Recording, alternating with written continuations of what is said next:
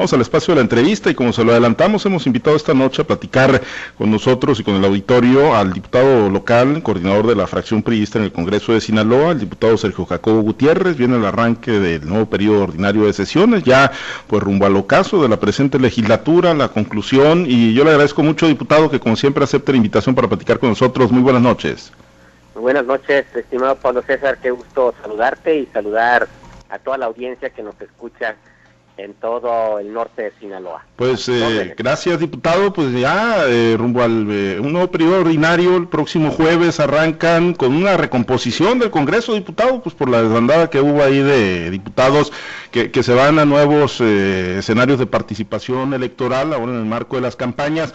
Pero bueno, en el balance eh, lo han venido diciendo y lo han venido señalando ustedes, no ha sido pues nada sencillo, ¿no? El transitar en la presente legislatura, diputado, ¿cómo, cómo se llega a este nuevo periodo y, con qué agenda en el caso del Partido Revolucionario Institucional para lo que ya pues vendrá siendo el cierre, ¿no? Prácticamente de la legislatura. Así es, Pablo César, eh, pues ahora el primero de abril vamos a dar inicio al último periodo ordinario de sesiones de esta 63 legislatura. Como tú bien lo dices, que eh, va a ser un escenario ahora diferente en virtud de la nueva composición que deriva de la sustitución de algunos eh, compañeros y compañeras diputadas que van a participar en el proceso electoral. Yo quiero decirte que estamos estando entrando, perdón, ya al cierre de la legislatura con un gran número de retos. Creo que en los últimos meses eh, hemos logrado avanzar sobre la base de una agenda legislatura común, pero hay muchos pendientes que son eh, los temas en los que va a insistir el grupo parlamentario del PRI. Déjame decirte, eh, Pablo César, y decirle al auditorio que nosotros vamos a poner por delante tres grandes eh, temas como prioridades para el cierre del trabajo de esta 63 legislatura.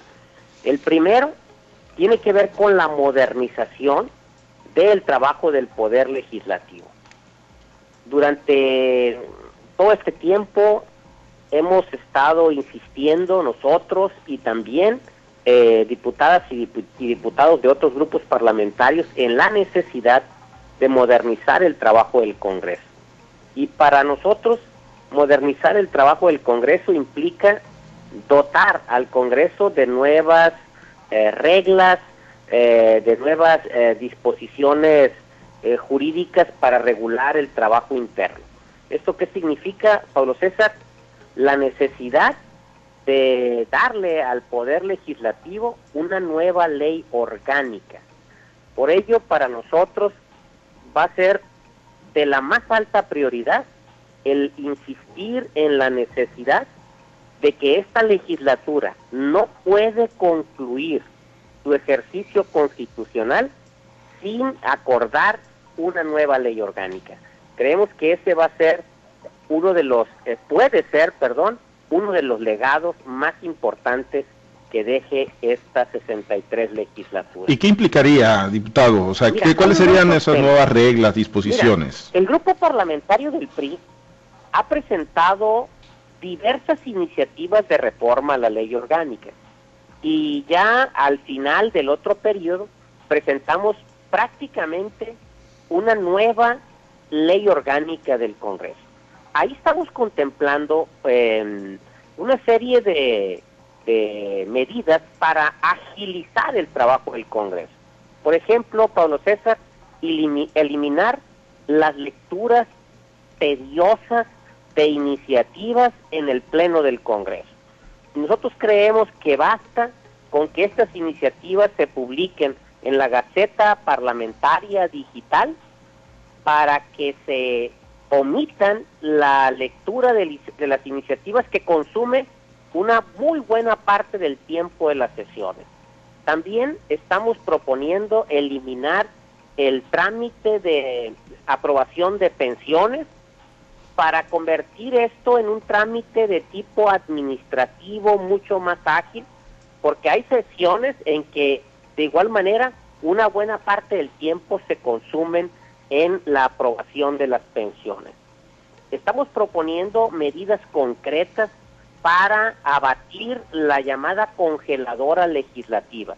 Eh, una propuesta para reducir el periodo de dictaminación de las iniciativas. Es decir, que todas las iniciativas que se presentan y que la comisión de protocolo declara como procedentes tengan un plazo eh, razonable eh, para que éstas puedan ser dictaminadas en uno o en otro sentido.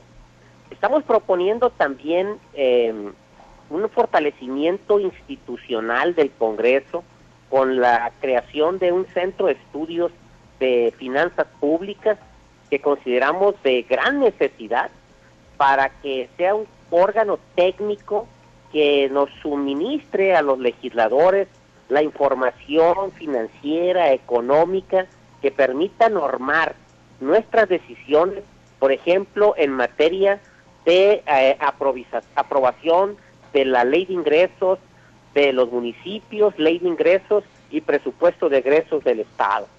También estamos proponiendo la creación de un observatorio legislativo para que con indicadores muy precisos se evalúe el desempeño del Congreso en su conjunto, de las comisiones y de cada uno de los legisladores. Y un tema que para nosotros es también muy importante, el avanzar en la transparencia en el manejo de los recursos financieros del Congreso. ¿Cómo hacerlo?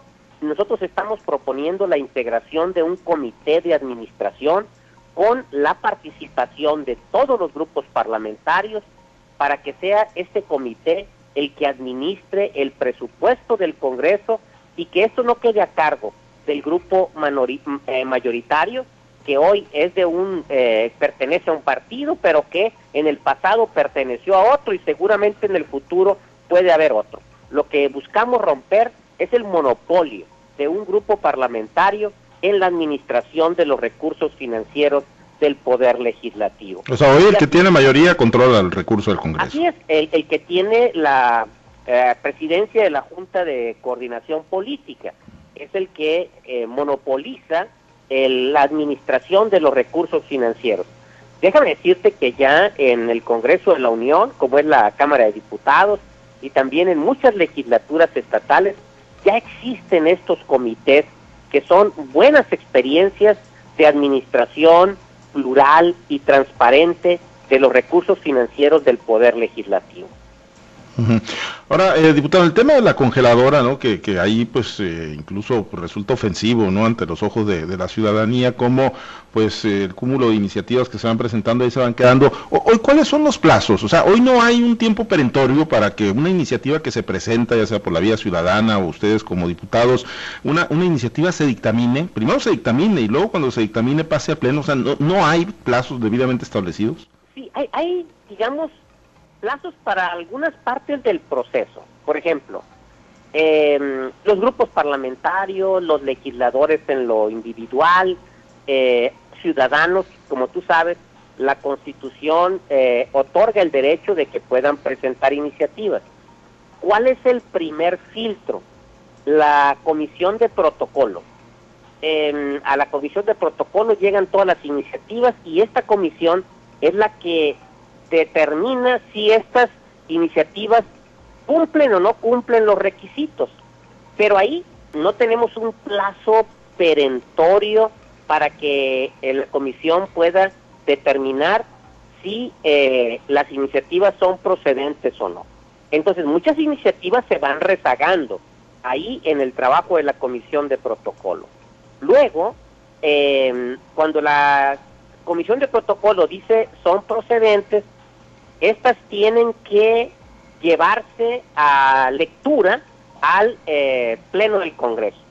Eh, para que esto ocurra, tiene que agendarse eh, en la sesión correspondiente por parte de la Junta de Coordinación Política.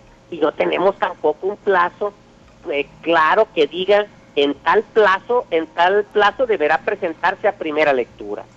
Luego, cuando se da la primera lectura, se dispensa la segunda lectura, estas iniciativas se turnan a las comisiones dictaminadoras. Y ahí sí tenemos un plazo, este Pablo César. pero que nosotros consideramos que es un plazo muy, muy amplio de 60 días. Nosotros estamos proponiendo, proponiendo reducirlo a la mitad. 30 días consideramos que es más que suficiente para que las comisiones puedan dictaminar una iniciativa. Bueno, eh, pues eh, está interesante la, la, reforma a la ley orgánica del Congreso. ¿Hay confianza, diputado? ¿Cómo, palpa ahí con eh, las otras fuerzas políticas? Lo que yo te puedo decir es que prácticamente todos los grupos parlamentarios hemos dicho que queremos esta reforma a la ley orgánica. Nosotros hemos presentado iniciativas, el PAN ha presentado iniciativas, el, diputadas y diputados de Morena también han presentado iniciativas, o sea, hay materia suficiente para que se pueda elaborar un dictamen. Aquí, ¿qué es lo que se requiere, Pablo César? Pues la voluntad política, que esto que decimos, pues se traduzca en acciones concretas.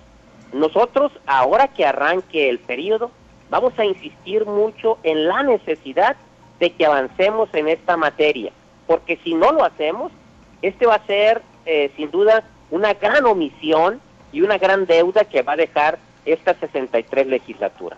Ahora, eh, la congeladora, ¿cómo queda? Queda bastante abarrotada, diputado, ahí muy llena. Tenemos más de 700 iniciativas que están ahí en la congeladora legislativa. Eh, y bueno, son que diputado temas eh, pues muy banales, o sea, temas que no tienen sustento, de plano no, no merecían la dictaminación y, y, transitar, diputado. Hay muchas iniciativas, te vuelvo a insistir, de todos los grupos parlamentarios que son en verdad iniciativas muy interesantes, necesarias, algunas de extrema urgencia porque son demandas de los sectores productivos, de la sociedad. Se puede decir, por ejemplo, en el caso nuestro, hemos venido insistiendo una y otra vez en la necesidad de tener una nueva ley ganadera. Hay iniciativa del PRI, hay iniciativa de Morena, pero no se ha dictaminado. Hay eh, una iniciativa del grupo parlamentario del PRI para reformar el Código Penal y sancionar los abusos de eh, los acopiadores. Ahí está la iniciativa, pero no se avanza en la dictaminación. Hay iniciativas que nosotros hemos eh, considerado también muy importantes en materia de salud, en materia de desarrollo económico, la nueva ley de planeación del desarrollo del Estado, la ley de apoyo a las micro, pequeñas y medianas empresas, en fin, hay un amplio repertorio de propuestas, pero que lamentablemente no han podido transitar. Bien, eh, pues ahí, ahí está el tema, uno de los interesantes para este cierre de legislatura, diputado. ¿Y qué otros eh, temas? Eh, digo, una cosa, pues es, es, lo deseable, no digo con tanto que se está quedando en la congeladora, pero ¿qué, otros temas estarán impulsando para el cierre? Aparte de esta, este tema de la modernización del trabajo del Congreso, nosotros vamos a poner en la mesa otras dos prioridades que consideramos son los temas evidentemente más importantes porque tienen que ver con el impacto de la pandemia por la que todavía estamos atravesando del COVID-19. Y estas, eh, estos dos temas, eh, Pablo César, son el tema de la salud y el tema del desarrollo económico.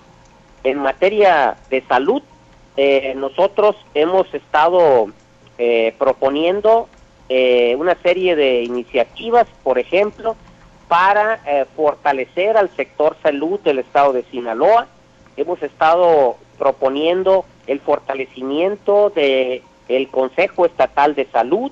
hemos estado proponiendo reformas al Código Penal también para sancionar todo tipo de agresiones, eh, actos discriminatorios en contra del personal de salud en el marco de contingencias sanitarias. Tú recordarás, por ejemplo, al, eh, al principio de esta pandemia, cómo se dieron lamentables situaciones de este tipo de agresiones al personal de salud.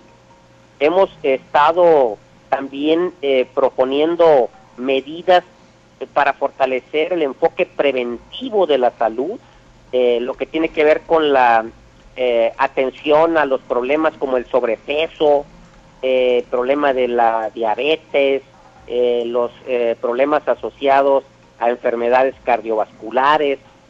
Y en materia económica, eh, pues vamos a insistir en la necesidad de aprobar la, nueva ley de planeación del desarrollo del Estado. Eh, hemos propuesto una ley de emergencia económica, eh, una serie de acciones legislativas también para fortalecer a las micro, pequeñas y medianas empresas que han sido las más golpeadas en el marco de esta contingencia sanitaria. Entonces, para el grupo parlamentario del PRI, en el último periodo de sesiones de esta legislatura, habrá tres prioridades. Modernización del trabajo del Congreso, salud y desarrollo económico y, bueno, eh, ahorita que arrancamos la charla, diputado, pues con, el tema de la recomposición, ¿no? Eh, los cambios que se dieron ahí con, eh, la partida de muchos de sus compañeros diputados que hoy están en, otros escenarios de participación.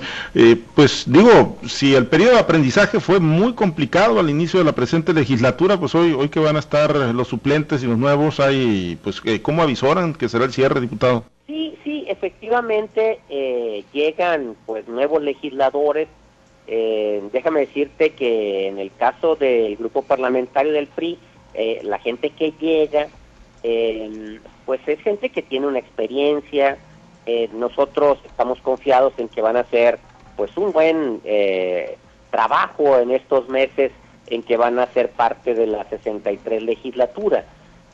aquí, Pablo César, lo importante va a ser la manera en la que los grupos parlamentarios vamos a poder avanzar en el marco del de, diálogo, el acuerdo, para sacar adelante estos temas eh, que están pendientes y que, te insisto, son reclamos que eh, reiteradamente ha venido haciendo la sociedad, los sectores productivos y nosotros como Congreso tenemos que ser sensibles a eso. El grupo parlamentario del PRI va a seguir apostándole al diálogo eh, para construir eh, consensos que permitan tener avances eh, legislativos importantes que vayan en beneficio de todos los sinaloenses. Pues vamos a estar muy pendientes del cierre de la presente legislatura. Eh, diputado, se reporta el exdiputado local panista Vicente Galá, dice de acuerdo con el diputado Sergio Jacobo, pero nos dice desde antes de la 59 legislatura y después se han tratado esas reformas a la ley orgánica. Pues es un tema añejo, ¿no? Que, que, se ha intentado, diputado, y no se ha conseguido la reforma a la ley orgánica. Así es, eh, es un tema que se ha venido tratando en, en legislaturas anteriores déjame decirte que sí ha habido reformas, pero han sido reformas parciales, parches. Lo que hoy requerimos es una nueva ley orgánica que sea moderna, que sea vanguardista, que recupere las mejores prácticas, las mejores experiencias del trabajo parlamentario, internacionales, nacionales, de otras eh, legislaturas estatales. Aquí no se trata de descubrir el hilo negro, Pablo César. Hay cosas que funcionan, funcionan bien en, en parlamentos de otras partes del mundo, aquí a nivel nacional. Entonces se trata de recuperar esas buenas experiencias para que en Sinaloa tengamos una ley orgánica que permita modernizar en serio el trabajo legislativo. Me llamó la atención ahorita que planteaba, ¿no? Entre lo que contemplaría esta reforma a la ley orgánica, que, estaría la eliminación de las lecturas tediosas, diputado, de las iniciativas ahí en el Pleno. Pues es que a veces algunos diputados ahí terminan enterándose de lo que contemplan las iniciativas. Eh, pero mira, Pablo César, nosotros ya aprobamos una gaceta parlamentaria digital, pero tenemos que darle un uso, pues, este, más significativo entonces, eh, como ocurre, por ejemplo, en otros parlamentos, si la Gaceta parlamentaria consigna las iniciativas en un periodo de tiempo razonable, pues ya debe de considerarse del conocimiento de todos los legisladores y evitas esas lecturas que duran mucho tiempo, al igual que los trámites de pensiones, para liberar tiempo que debemos dedicar a el debate de temas realmente importantes de la agenda pública de Sinaloa.